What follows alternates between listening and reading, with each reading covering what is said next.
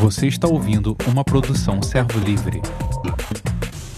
Pai, seja com todos vocês, em nome de Jesus. Uma alegria muito grande estar com vocês. Buscar ser bem breve com cada um, falando a carga que Deus colocou no meu coração para essa tarde, tá? Na verdade, esse tema já está no meu coração há algumas semanas. Começou numa conversa que eu tive com os irmãos lá de Colina, Colina não, de La Cisterna, lá no Chile, Santiago. E depois, hoje cedo, falei com meu amigo Gladson de Paula, lá de Guarulhos. Ele me convidou para estar junto com a igreja em Guarulhos e nós falamos um pouquinho sobre o reino de Deus e o que consiste o reino de Deus. Eu fiquei, falei com meu amado que eu hoje à tarde voltaria a tocar esse assunto. Com o Edson. Edson, hoje, às quatro, vou estar com a igreja no Rio ali, embora eu sei que participe irmãos de vários lugares, vi aqui irmãos do sertão participando, gente de outros lugares, de outras cidades que estão presentes também aqui. E a minha intenção é só meditar rapidamente com vocês sobre o reino de Deus essa expressão do reino de Deus, né? eu costumo dizer que o reino de Deus ele não é visível aos homens. O reino de Deus não é visível aos homens. Não é simples falar do reino de Deus quando nós não entendemos que para alguém chegar ao conhecimento do reino de Deus, ele precisa de uma ajuda, um socorro espiritual do nosso Pai. Porque, porque o reino de Deus ele não é visível aos olhos humanos. Então, você falar de algo que não é visível aos olhos humanos não é uma coisa é, tão simples assim, tão é, que se compreenda com a mente humana. Não sei se você me alcança quando eu falo isso, se eu estou sendo claro. Não é algo que você fala é, e a pessoa imediatamente compreende com a mente humana. Né? Jesus, lá em João capítulo 18, versículo 36, lá na, na, no, durante o seu julgamento, né? O julgamento de Jesus, lembrando que Jesus foi julgado, mas ele volta para julgar. Aquele que foi julgado volta, vem em breve para julgar.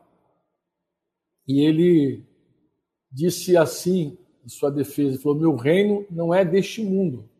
Versículo 36, não sei se o meu amigo vai colocar aí, o meu amigo Veiga vai colocar aí para vocês. Mas João 18,36 diz que meu reino não é deste mundo. Se o meu reino fosse deste mundo, os meus ministros se empenhariam por mim para que eu não fosse entregue aos judeus, mas agora o meu reino não é daqui. Falei com Gladson, mais cedo também, explicando os irmãos que é, quando eu leio sobre o reino de Deus, quando eu reflito sobre o reino de Deus, é, fiquei até com esse pensamento na cabeça. Eu acredito que o Gladys também chegou à mesma conclusão que, que eu. É a primeira vez que você vê nas escrituras assim, na antiga aliança, principalmente, né? Falar do reino de Deus de uma maneira assim mais clara é no livro de Daniel, por meio de Daniel. É, Daniel ele, ele interpreta o sonho de Nabucodonosor, então ele fala né, explicando o sonho lá no Daniel capítulo 2, lá no finalzinho, versículo 40, 40, até o 44 diante, ele vai dizer no versículo 44, se referindo ao reino de Deus, né, ele vai dizer que a ação do reino de Deus não seria nos dias daqueles reinos, aí, daquela estátua que Nabucodonosor viu. O Deus do céu, disse ele, suscitará um reino que não será jamais destruído. Ele fala de um reino que, que não será jamais destruído. Esse reino não passará a outro povo. Ele esmiuçará e consumirá todos estes reinos, mas ele mesmo subsistirá para sempre. Eu acho que eu estava assistindo esses dias um documentário sobre Billy Graham, está por aí no YouTube, está por aí na, na, Amazon Prime, você pode assistir, recomendo até. eu acho que ele fala alguma coisa sobre as situações futuras. Ou, foi Billy Graham, foi um outro desses antigos aí que disse que viriam muitas outras coisas contra o mundo, mas em qualquer época, em qualquer tempo que vier contra a igreja, contra a, a criação de Deus, uma coisa certa: o reino de Deus ele vai suplantar todas as dificuldades, todas as lutas, e a prova é que o reino de Deus realmente se estabeleceu de forma mais contundente, firme, palpável, porque Jesus foi conhecido, tocado na, na, na, encarnação de Jesus, na encarnação do Verbo, né? na vida de Jesus, quando morreu Jesus, depois quando ressuscitou Jesus, então, o reino de Deus se estabeleceu com firmeza e desde então esse reino jamais foi consumido, esse reino não passou, né? Esse reino não passou e ele subsiste para sempre. Dois mil anos já se passaram e ainda agora, agora nesse dia, domingo, estamos aqui dia 28 de março de 2021, no meio de uma pandemia, dizendo, falando sobre o reino de Deus. E é no livro de Daniel também, no capítulo 2 lá, que Daniel vai dizer, é, Nabucodonosor vai dizer depois para Daniel, depois da interpretação do sonho, ele vai dizer, certamente o vosso Deus é Deus, Deus dos deuses, é o Senhor dos reis e revelador de mistérios tudo mais. Mas, na verdade, na verdade, Nabucodonosor vai entender melhor esse reino lá no capítulo 4, quando ele fica lá como um animal. Por sete anos ele, ele fica como um animal, pastando como animal. Aí ele vai entender realmente, realmente, que é, o Altíssimo tem domínio sobre o reino dos homens. E o Altíssimo não só tem domínio sobre o reino dos homens, que Deus, o Altíssimo, dá o reino a quem ele quer. Né? E foi assim que o anjo falou para Nabucodonosor na hora que se cumpriu aquela palavra que Daniel havia interpretado para ele daquela grande árvore. Né? E ele foi expulso, então, de entre os homens e passou a comer erva lá, juntamente com os bois. Né? O corpo dele foi molhado do orvalho do céu, diz a Escritura. E cresceram nele os cabelos como se fossem penas da águia, suas unhas como cresceram como de aves. Bem, aí sim, esse, esse rei pôde exaltar o Senhor. Ele mesmo vai dizer, eu, Nabucodonosor, isso no versículo 37 do capítulo 4 de Daniel, louvo, né? E ele glorifica ao Rei do céu, porque todas as suas obras, ele vai dizer, todas as suas obras são verdadeiras, os seus caminhos justos, e tu pode humilhar aos que andam na soberba. Isso é chocante, mas ele fala, ele abate todo soberbo. Isso quem falou foi o rei Nabucodonosor, tá, gente? Não estava de brincadeira, né? E, claro, depois, quando Daniel vai para a cova dos leões, o rei Dario também escreve, lá no capítulo 6, falando, versículo 25 a 27, ele vai falar, ele vai fazer um decreto, na verdade, né? É, dizendo que todo o domínio do reino dele, ele, ele, ele decreta, né? Para que todo o domínio do reino dele, humano, né, os homens tremam e temam perante o rei, o Deus de Daniel, porque ele é o Deus vivo e que permanece para sempre. Aí ele vai falar assim, vai falar o que Daniel já havia dito lá para Nabucodonosor. O seu reino não será destruído e o seu domínio não terá fim. Então, nós estamos falando exatamente de um reino que jamais será destruído, cujo domínio não vai ter fim.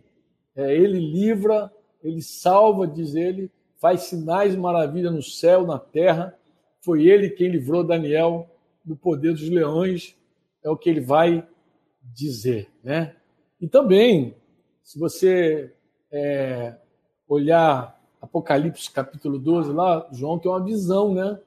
Aí João tem uma visão de algo sobrenatural também acontecendo. Ele diz que ouviu uma voz forte, do capítulo 12, versículo 10 em diante, ele vai dizer que ele ouviu uma voz forte do, do céu, proclamando, dizendo: agora veio a salvação, o poder, o reino do nosso Deus, a autoridade do seu Cristo, porque foi expulso o acusador dos nossos irmãos. Ele está falando assim dessa manifestação poderosa do reino de Deus, né? E conversava hoje cedo com, o Gladys, o quê? que eu queria eu conversei com Gladys. Eu até recomendo você depois a ouvir nossa conversa. Está lá, tá no canal do Céu Livre, mas está na página do Facebook também do Gladys. Você pode futucar e entrar e ver. É, contando, nós contamos, né? Ele contou, eu contei um pouco desse impacto que foi o reino de Deus da nossa vida. Quando Jesus se revelou para nós como Senhor, como amo, como autoridade máxima. Por que, que isso é, é fundamental? Porque uma coisa é você falar do reino de Deus, amado. Outra coisa diferente é você mostrar o reino de Deus por meio de uma vida que obedece a Jesus. Né? E a gente conversou um bocado sobre isso. Contei a minha experiência com o reino de Deus, né? Por quê? Porque aí, eu acho que eu contei também que há alguns anos, em uma reunião de pastores lá, em São Paulo, o Mitchell orientou a gente a fazer grupos pequenos e ele recomendou que nós conversássemos sobre como o reino de Deus se manifesta entre nós. Eu lembro bem, estava lá, no meu grupo estava Ademar de Campos, estava é, Paulo Júnior, tinha uma galera de São Paulo. E depois de orarmos, conversarmos um pouquinho, a gente chegou a uma conclusão né, ele chegou à conclusão de que o reino de Deus, o reino de Deus, é de fato, ele só se manifesta quando a vontade de Deus ela é feita. Tem dois versículos na Bíblia que, que é legal você comparar de vez em quando, que é o texto de 1 Coríntios 15, depois que Paulo fala lá sobre a ressurreição dos mortos, né, no versículo 25 e 27, né, é, ele é legal você comparar quando Paulo diz que é, é necessário que ele reine até que tenha posto todos os inimigos debaixo de seus pés. Ele fala de que todas as coisas vão estar sujeitas debaixo dos pés de Jesus. O reino de Deus vai trazer isso. O senhorio de, de Cristo de uma forma contundente, poderosa. E naquele dia, quando ele voltar, todo o joelho vai se dobrar e toda língua confessará que Jesus Cristo é o Senhor. E ele também vai dizer que o último inimigo a ser destruído é a morte. Porque o versículo 27 vai dizer, no capítulo 5, 5, 15, desculpa, que ele sujeitou todas as coisas debaixo dos seus pés. O, o texto legal de você comparar é esse de 1 Coríntios 15 com Hebreus 2,8. Por quê? Porque Hebreus 2,8 vai dizer que todas as coisas sujeitaste debaixo dos seus pés. Realmente, e diz isso. Ora, ao lhe sujeitar todas as coisas, nada deixou fora do domínio dele nesse momento. Mas ele vai dizer assim, porém, ainda não vemos. Isso é uma coisa importante para refletir. Porque uma, a gente diz assim, tudo está sujeito a Jesus. Mas aí, de repente, a gente olha o mundo como está hoje, caótico, e diz assim, não pode estar sujeito a Jesus. Não é possível que esse mundo esteja sujeito a Jesus. E Hebreus vai explicar isso, porque ainda nós não vemos todas essas coisas a ele sujeitas. Não estão sujeitas ainda. Mas uma conclusão nós temos. Chegamos naquele dia lá há vários anos. Qual é? A conclusão nossa é que o reino de Deus vem a nós somente quando a vontade de Deus é feita. Portanto, a oração que Jesus nos ensina começa dizendo assim: vê se não é assim. Venha o seu reino e seja feita a tua vontade. Venha o teu reino e seja feita a tua vontade. Corrigindo, venha o teu reino, teu reino, e seja feita a tua vontade. Em outras palavras, não há reino de Deus sem a vontade de Deus. Se em algum lugar a vontade de Deus não é conhecida ou experimentada, eu posso dizer com todas as letras: neste lugar o reino de Deus ainda não chegou. Tem gente que não gosta disso, mas tem que dizer: o reino não chegou aqui ainda. Se a vontade de Deus é conhecida e experimentada em qualquer lugar do mundo. Ali você pode dizer: chegou o reino de Deus. Em outras palavras, o que eu quero dizer é o seguinte: não há reino de Deus sem a vontade de Deus. Se eu fizer minha própria vontade, o reino não é de Deus, o reino é meu. Se eu faço a vontade dos homens, o reino é dos homens. Se eu faço a vontade dos demônios, o reino é do diabo, de Satanás. Mas se eu procuro e se eu vivo, se eu faço a vontade de Deus pelo poder do Espírito Santo, então o reino de Deus está entre nós. É desse jeito que eu estou falando com vocês. Daí eu compartilhei, como eu falei, recomendo você assistir ali. E, e compartilhou a experiência dele. Nós compartilhamos ali um pouquinho do que foi esse impacto do reino de Deus nas nossas vidas. E é importante você ouvir o que nós falamos, por que, que é importante? Porque você vai entender que para o reino de Deus expandir, para o reino de Deus chegar onde ele tem que chegar, ele precisa começar em algum lugar. E o melhor lugar para o reino de Deus começar é na minha vida, é na tua vida, é no teu coração. Aí é o melhor lugar para o reino de Deus chegar. Chegou aí, ele pode expandir. Não chegou aí, não tem como o reino de Deus expandir. Então, não dá para falar de reino de Deus, irmãos, sem falar da vontade de Deus, tá? A gente conversou um bocado sobre isso, falamos de como que a vida das pessoas muda de verdade quando o reino de Deus chega, porque as pessoas querem se submeter a Jesus e viverem a doutrina de Jesus, a relação dele com Deus é outra, diferente, com a, família dele é uma relação diferente, o, o, marido com relação à sua mulher, a mulher com relação ao seu esposo e aos filhos ali, tem filhos, os filhos com relação aos pais, a vida em comunidade como é, a relação com o dinheiro, com o sexo oposto. Aí a gente vai explicando tudo aí, né? a vingança, a ira, a, as autoridades, a gente conversa um pouquinho sobre tudo isso aí e não dá, meus amados, para dizer que há reino de Deus sem que a vontade de Deus esteja sendo feita. Né? Como é que Paulo explica o reino de Deus? Em que, em que consiste o reino de Deus segundo a visão apostólica de Paulo ali? Romanos 14, 17, ele declara numa frase assim: porque o reino de Deus não é comida, não é comida, nem bebida. Mas o que é o reino de Deus? Justiça, paz e alegria no Espírito Santo. Ó, justiça, paz e alegria no Espírito Santo. Esse dia eu conversava com os irmãos, falando sobre a justiça de Deus que a gente busca, né?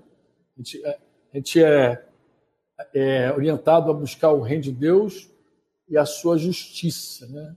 E era um caso assim de irmãos que estavam se sentindo assim, é, eles estavam se sentindo, como é que eu vou usar a palavra, prejudicados, injustiçados por outros irmãos. Era uma questão empresarial, mas a gente estava explicando que justiça, né, o, o justo é, alguém diz assim, fulano é justo, ele está falando sobre duas coisas. Ele está dizendo que você dá aquilo que é o direito das pessoas, o que é direito das pessoas você dá, isso é justiça. Você dá aquilo que é direito das pessoas. Mas também é, a justiça de Deus é muito interessante, porque a justiça de Deus não é você pegar e levar o teu amigo, teu irmão, irmão principalmente, para o tribunal humano julgar a causa. Paulo repreende isso aos Coríntios lá, no capítulo 6, você vai lembrar.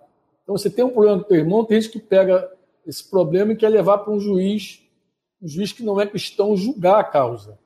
Então, é, a gente estava explicando justamente sobre isso. Justo para Deus é você dar o que é de direito das pessoas.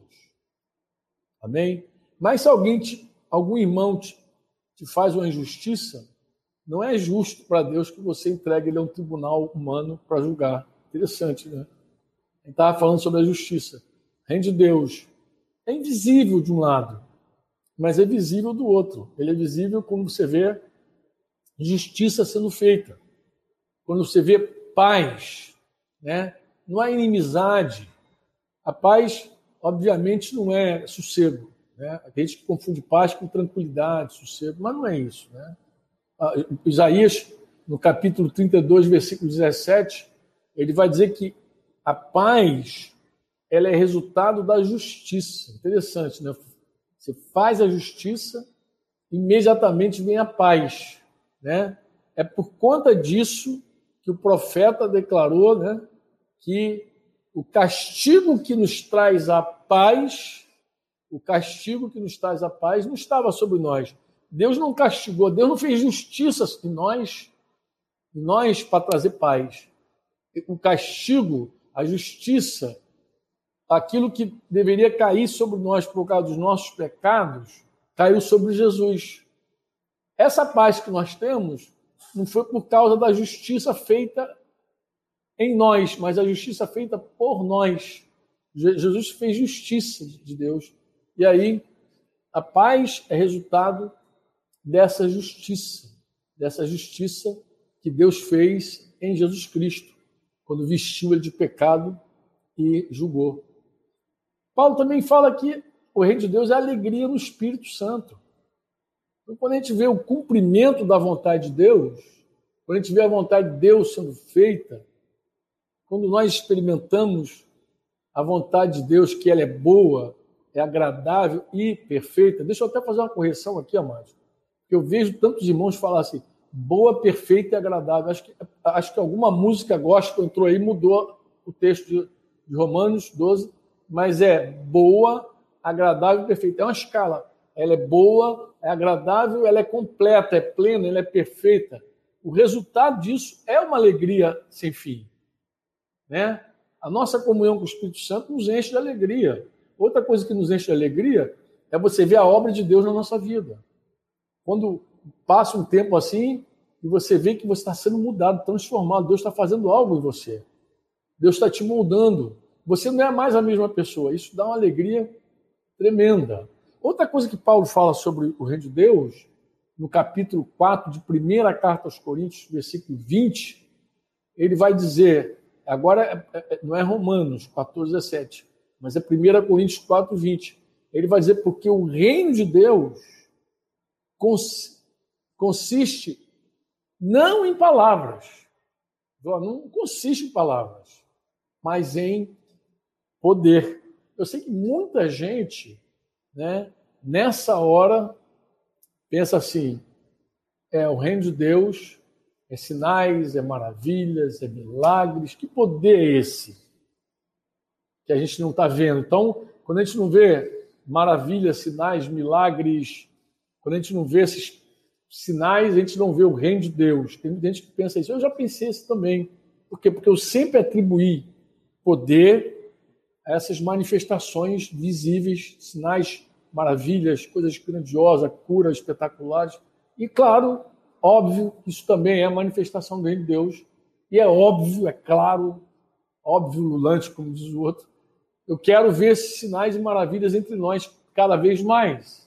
Mas, entretanto, o poder de Deus vai além dos sinais e maravilhas visíveis. Eu digo visíveis assim, no corpo. Visível no corpo.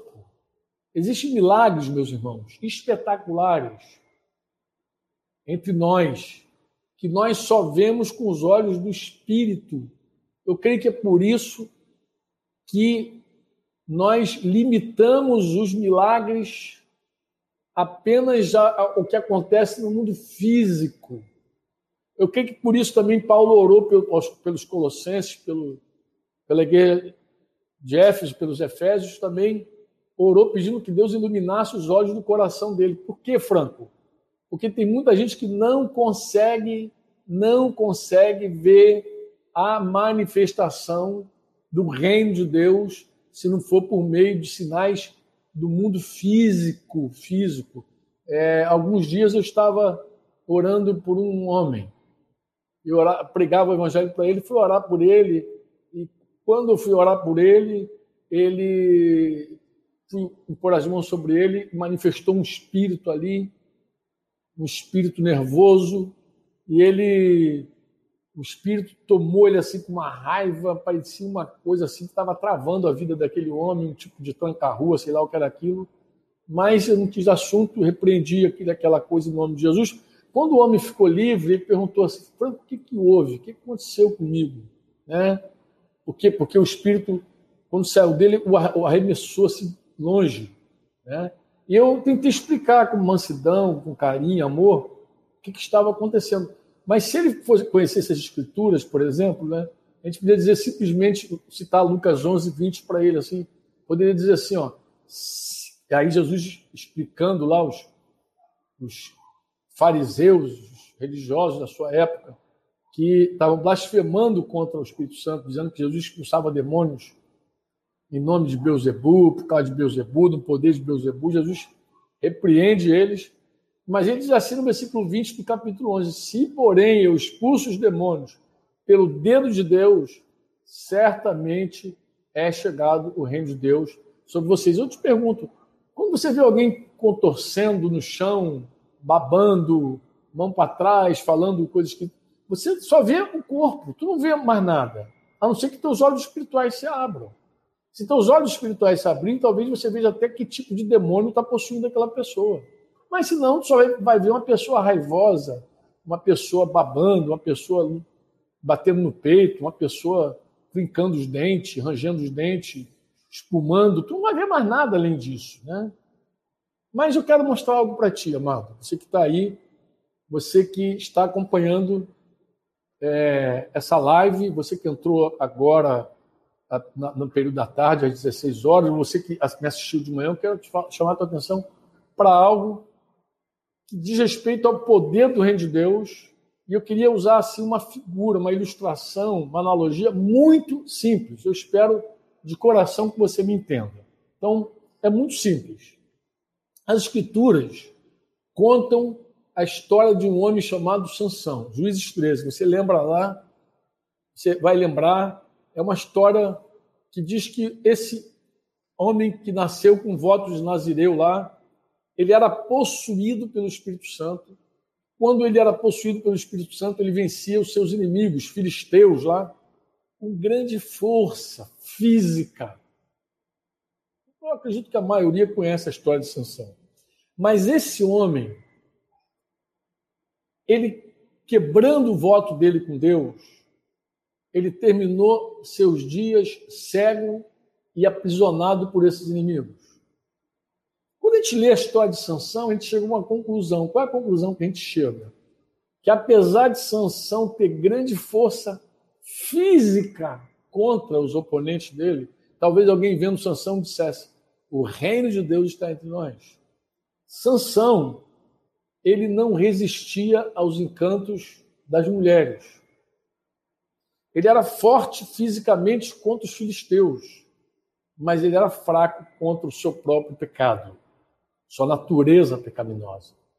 E graças à misericórdia de Deus, Sansão aparece agora na galeria dos heróis da fé lá de Hebreus 11.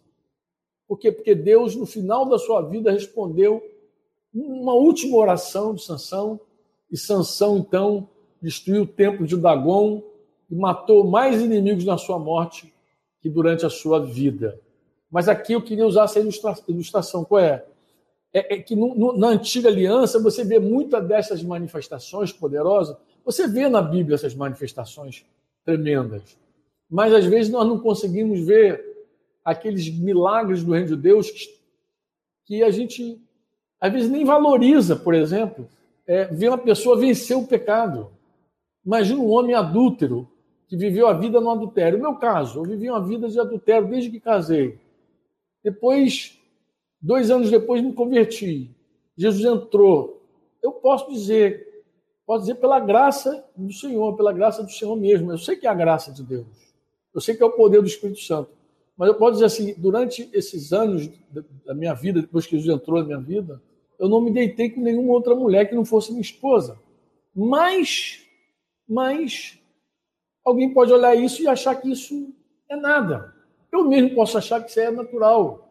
Não é, mano. Isso é um milagre sobrenatural que fala do reino de Deus. O reino de Deus chegou na nossa vida. Chegou na vida de Denise, chegou na minha vida.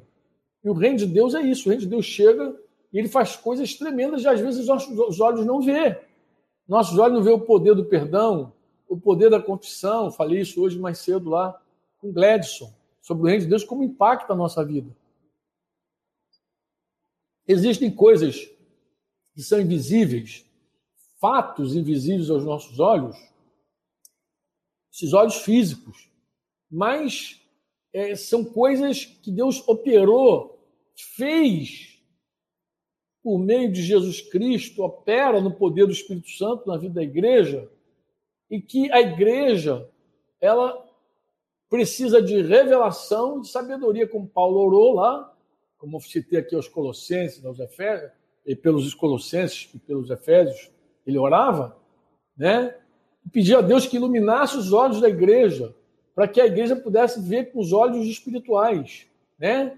Eu acredito que esse poder, irmãos, do reino de Deus, esse poder, ele hoje não é visto. Esse, e quando você não vê o poder do reino de Deus, você também não vê o reino de Deus. A gente acaba não considerando esses grandes milagres que acontecem quando alguém recebe Jesus na sua vida, como Senhor e Salvador. Pô. A gente acaba não vendo. A gente, o que a gente consegue ver? A gente consegue ver o cara quando é curado, o cego voltou a enxergar. Eu já vi um cego voltar a enxergar, eu já vi gente ser curada de várias enfermidades, vi gente se levantar do leito de forma milagrosamente, da cadeira de rodas. Mas, querido, o que eu já vi de gente ser transformado não está no gibi, não dá nem para contar.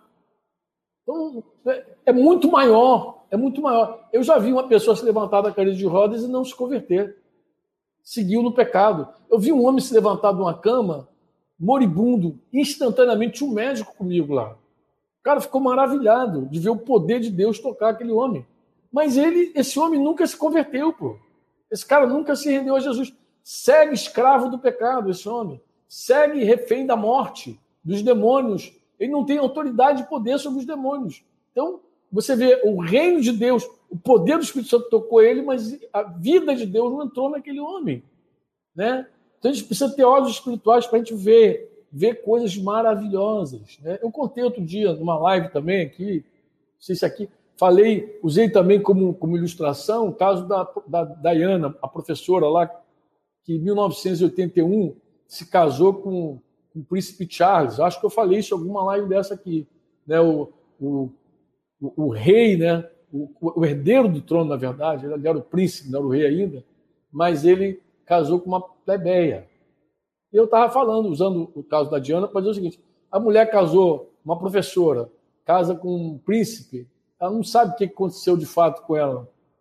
Durante a vida a jornada daquela mulher, que ela descobriu quanta coisa maravilhosa aconteceu com ela, quanta coisa mudou na vida dela por causa desse casamento. Nem posso dizer que é maravilhoso, mas mudou. Agora, uma coisa pode dizer, quando você se uniu a Cristo, quando eu me uni a Cristo, quando os que estão aqui na casa do, do Marquinhos da Cristiano se uniram a Cristo, coisas maravilhosas aconteceram. Nós fomos, irmãos, por exemplo, comprados pelo sangue de Jesus. A gente era escravo do pecado. Pô.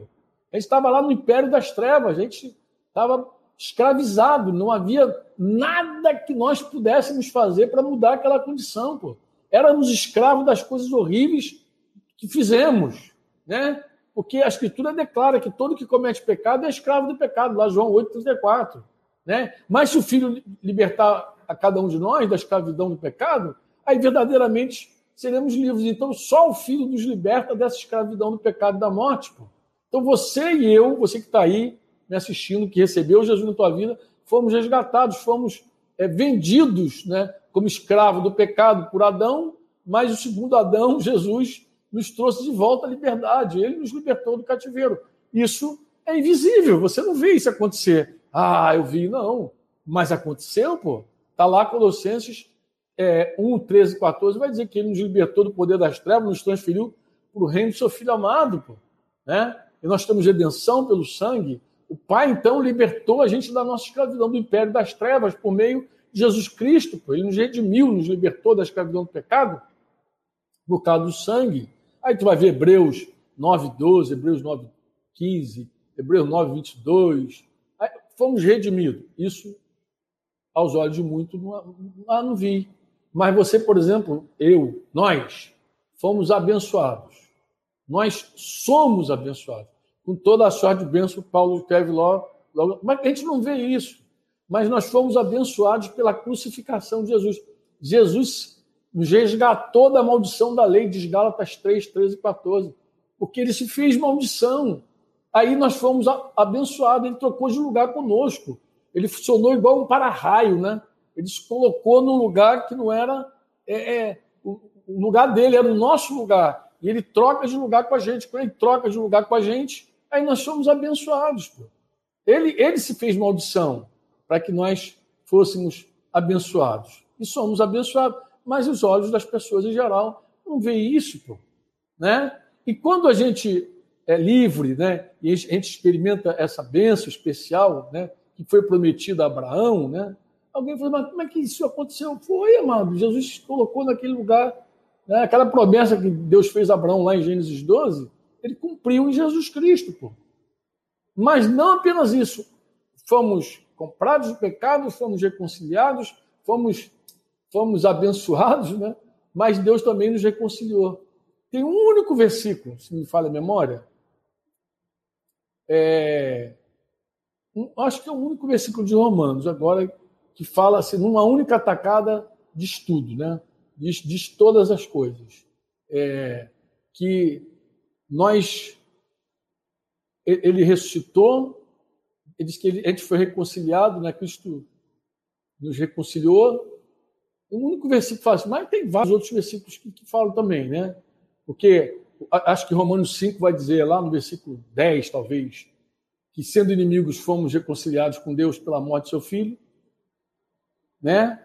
Depois Colossenses 2 vai dizer que nós que aquela dívida, 2, 13, 14, vai dizer que aquela dívida que era contra nós foi cancelada, então isso não deve nada. Alguém viu isso acontecer? Alguém viu essa dívida sendo rasgada? Você viu? Não viu. Mas tudo faz parte do reino de Deus aconteceu, pô. Nós estávamos separados, mas nós fomos agora é, reconciliados, fomos livres, né? Pelo sangue, a gente tem até acesso a Deus pelo novo vivo caminho, Hebreus 10 vai dizer isso, 19, 20, um caminho vivo que nos foi aberto. Talvez se alguém dissesse assim, olha, vou, vou, vou arrumar audiência tua com o Bolsonaro, tu ficasse todo feliz da vida, pulando. Não, não precisa nem ser Bolsonaro, não. Arruma uma audiência com o prefeito da tua cidade, tu vai ficar feliz já. Ou você tem acesso, pelo sangue de Jesus, ao, ao trono do, do, Rei dos Reis e Senhor dos Senhores. Aquele que Nabucodonosor exaltou, aquele que Dario exaltou, aquele que os reis do passado, quando viram o reino, exaltaram. É, é, todos eles exaltaram esse Deus Todo-Poderoso e nós temos acesso a ele pelo sangue de Jesus. Então, nós fomos muito abençoados e também fomos adotados como filhos, né? somos amigos de Deus por meio da justificação, né? Fomos justificados pela fé, disse Romanos 5:1. Gálatas 4 vai dizer que ele resgatou todo mundo que estava debaixo da lei e nos fez filhos, filhos por adoção. E quando a gente é filho, aí a gente recebe uma, a maior bênção de todas. Acorda aí quem está dormindo aí depois das quatro horas, o cara começa a dormir. Depois que você é filho, você recebe a maior bênção de todos. Gálatas 4, 6 vai dizer isso. Porque vocês são filhos já. Deus enviou o Espírito de seu Filho aos nossos corações. Qual clama Abba Pai, papaizinho. Porque nós somos filhos, Deus resolveu o nosso problema de uma vez por todas. O que, que ele fez? Ele enviou, está aqui, o, Anderson colocou, porque vocês são filhos, Deus enviou o Espírito de seu Filho ao nosso coração e esse Espírito clama Abba Pai. Aqui está solucionado todos os nossos problemas. Aqui Espírito Santo veio sobre nós, aí o amor de Deus veio sobre nós, a vida de Deus sobre nós. Então, uma vez filhos, está tudo resolvido. Temos o selo da promessa que ele vem logo nos buscar. Esse é o selo. Aí tu vai ler Romanos Gálatas 4, Romanos 8, né? e 14 que diz que nós somos guiados. Ah, eu me lembrei onde eu toquei esse assunto. Lá no retiro, com os irmãos lá de Jacarepaguá, no retiro é, Identidade Missão. Teve um dia que eu gastei esse assunto com muita vontade, muita vontade. E por fim, quando a gente é filho de Deus, nós ganhamos também uma família maravilhosa, grande essa família, de tudo que é canto, de tudo que é lado, nós somos irmãos uns dos outros. É muito lindo você poder ter uma família tão grandiosa, mas tudo isso também você não vê com os olhos da carne. Com os olhos da carne, tu vai considerar a família só aquela turminha que nasceu contigo na mesma casa, da mesma mãe, do mesmo pai, às vezes nem esses tu considera. Mas quando o Espírito Santo de Deus, meu lindo, minha linda, chega na tua vida e te enche, você olha para a igreja e diz: essa é a minha família. Eu não estou falando de uma comunidade local, não, estou falando do corpo de Cristo. Não importa nem a nacionalidade do cara, se o cara é brasileiro, se ele é estrangeiro. Você olha e diz assim, cara, esse é meu irmão. Você tem certeza, é um negócio impressionante. Você entende que foi batizado por um espírito e um só corpo, 1 Coríntios 12, 13, né? que não tem mais estrangeiro nem nacional. Você se torna habitação do Espírito Santo, de uma família, coisa tremenda amor no coração, cheio do Espírito Santo, na família de Deus. Aí o que, que se espera disso, amados? Um homem cheio do Espírito Santo, uma mulher cheia do Espírito Santo, cheio do amor de Deus. O que, você espera disso? Você espera o seguinte: que o reino de Deus não consiste em palavras. Porque o amor, diz a Escritura, ele não consiste em palavras. O amor é ação. O amor é poder. Eu vou falar uma coisa para você, tenha paciência que eu vou te falar, tá? Vou te falar uma coisa, então. Eu quero na minha vida ver a glória de Deus. Eu anseio ver o poder do Senhor nesse mundo hoje como nunca.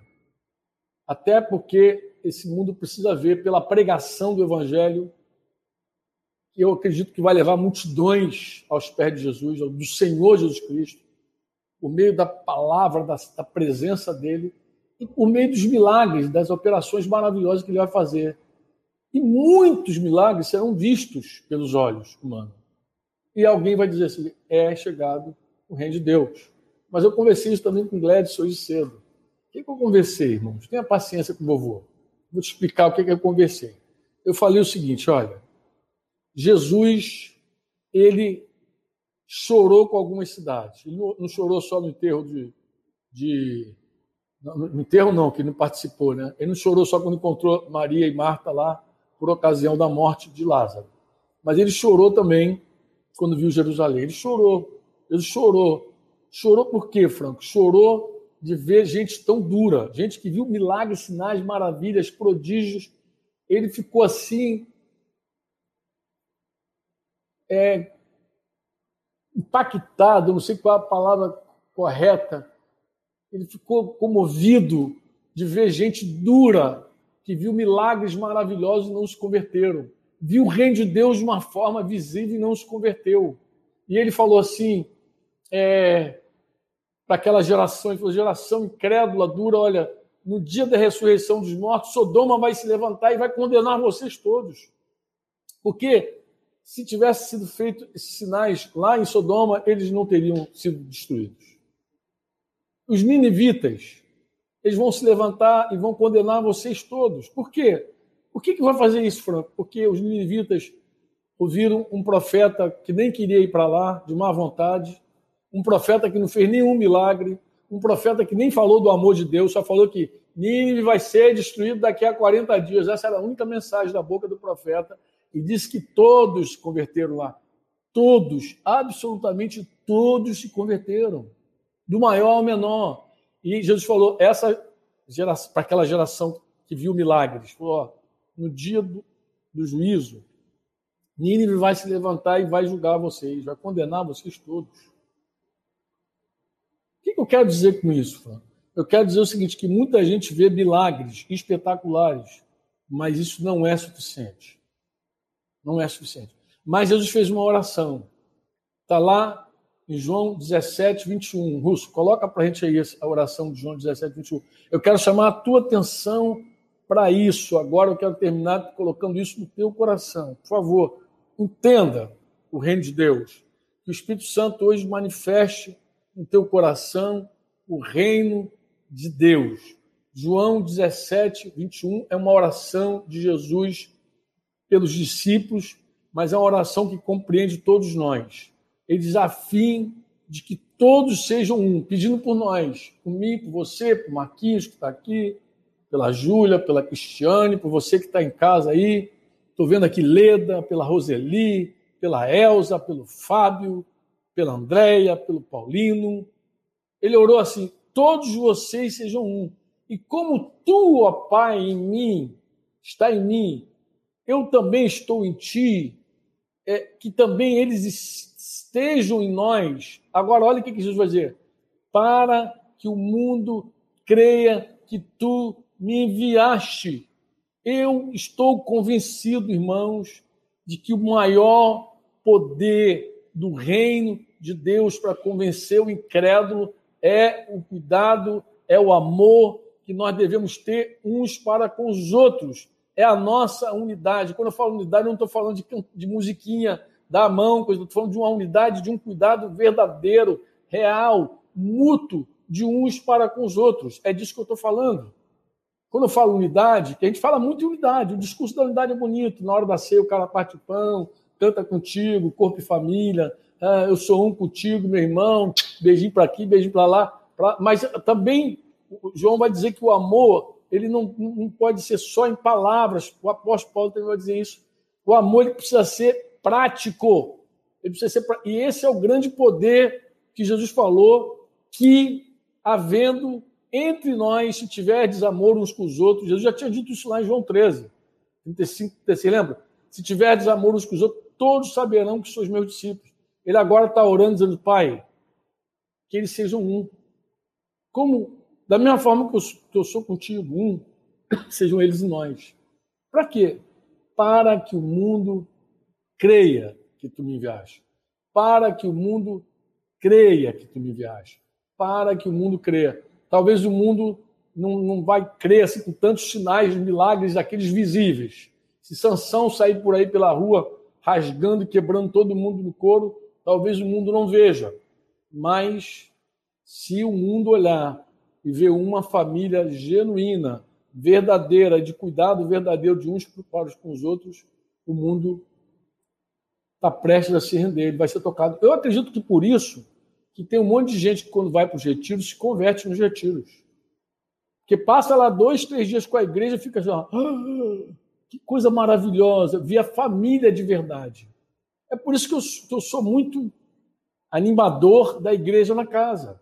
Porque, porque a igreja, numa grande reunião, o cara às vezes não consegue ver a família.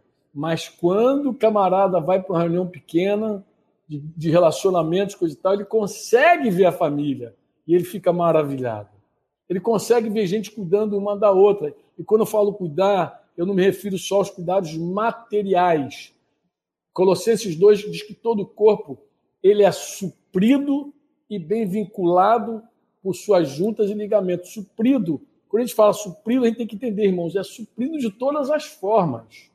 Não só materialmente, porque muita gente nessa hora quer, quer apelar para o comunismo, socialismo. Eu não estou falando desse tipo de, de unidade, não. Eu estou falando de mais transcendental que isso.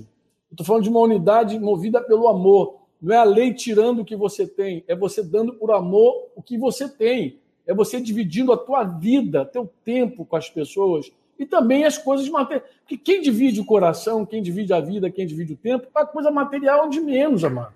Dividir uma coisa, compartilhar o que você tem com outra pessoa, quando você já deu a vida, é o de menos. Isso é o de menos. Não é o máximo, não, é o, é o mínimo. Eu estou apelando. Finalmente me escuta em nome de Deus. Eu estou apelando para você que até hoje não cuida de ninguém. De verdade, que você que não deu a tua vida ainda a Deus, não consagrou a tua vida a Deus, para servir uma outra pessoa. Para de verdade cuidar do teu irmão. Para dizer assim, Senhor, me dá filhos. Eu quero filhos espirituais. Tem gente que não quer nem ter filho biológico, quanto mais espiritual. Ó, tem gente que não quer ter filho biológico, quer casar, quer ter relacionamento sexual, mas não quer filhos. Tem gente que, quando quer filho para exibir como troféu, quando o filho nasce, dá para outra pessoa cuidar, para outra pessoa criar, manda para 10 mil escolas para não ver a criança nunca em casa. Eu estou falando de trabalho mesmo, real. Eu estou falando de você dar a tua vida pelo teu filho biológico, mas dar a vida também pelo teu filho espiritual. Jesus chamou Pedro e disse para Pedro apacentar as ovelhas dele. Ele falou três vezes com Pedro, ele perguntou, Pedro, tu me amas? Tu acha que Jesus não sabia que Pedro amava ele? Sabe que Jesus, Jesus já tinha ressuscitado, ele estava glorificado assim, estava num outro corpo já, ele não estava com toda a majestade, mas já tinha um outro corpo. Jesus já, já tinha vencido os limites humanos dele. Ele não tinha dúvida sobre o coração de Pedro. Ele perguntou: Pedro, tu me ama? Amo. Então apacenta as minhas ovelhas, apacenta meus cordeiros. Jesus não queria resposta, tanto que Pedro, no final, disse assim: Senhor, tu sabe todas as coisas. Jesus não estava perguntando para Pedro para saber a resposta. Ele estava perguntando para dizer assim: Pedro, a coisa mais importante que tu pode fazer por mim é cuidar dos teus irmãos. É cuidar. Se você me ama de verdade, cuida dessas ovelhas. Cuida delas. Atende por elas de verdade. Faz isso, Pedro. Isso tem que entrar na gente, galera. Tem que entrar. É isso que, que faz toda a diferença. Tem um monte de gente agora com Covid perguntando: é sinal dos tempos? Jesus está voltando? Todo mundo quer saber se Jesus está voltando agora. Meu Deus, acorda para a vida.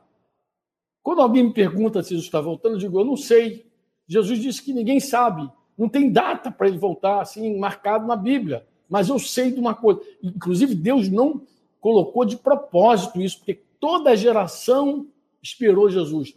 Toda geração pensou, ele vai voltar, ele vai voltar. Isso desde os primeiros discípulos até agora. Dois mil anos já se passaram e todas as gerações, graças a Deus, porque não tem data, não tem data, todas elas podem dizer, Maranata, ora vem, Senhor Jesus. Graças a Deus por isso. Todas as gerações esperaram e todas as gerações esperam por Jesus eu digo assim: olha, eu não sei quando ele volta, mas eu sei como Jesus quer te encontrar. Quer ele venha, quer você vá ao encontro dele com Covid ou sem Covid. De um jeito ou de outro você vai ver Jesus. E eu sei como ele quer te encontrar. Como é que ele quer me encontrar? Vai lá para Lucas 12, Mateus 24, 25. Mateus 24, 25, logo depois do sermão profético, ele vai dizer: Ele quer te encontrar fazendo aquilo que ele mandou você fazer. Em Lucas 12 fica bem claro, diz que ele conta uma parábola de um, de um, de um servo que foi confiado os outros conservos a ele. Confiado gente a ele. E ele falou: meu senhor tarde em vir, está demorando muito. Aí começou a maltratar a galera, bater, beber, encher a cara, tal. E aí o senhor vem numa hora que ele não espera. Vem numa hora que ele não ele, deixa claro, ele diz mas ele também fala de um servo fiel, daquele que cuidou dos seus conservos. Ele falou: feliz Bem-aventurado o homem que, quando eu voltar, foi encontrado cuidando dos seus conservos. Ou seja, em outras palavras, feliz o homem que, quando eu voltar, foi encontrado cuidando dos seus irmãos. Ah, mas eu não sei cuidar. Sabe sim, tu aprende a cuidar. É coisa simples cuidar, porque o Espírito Santo foi derramado no teu coração. Você que não quer cuidar, pô.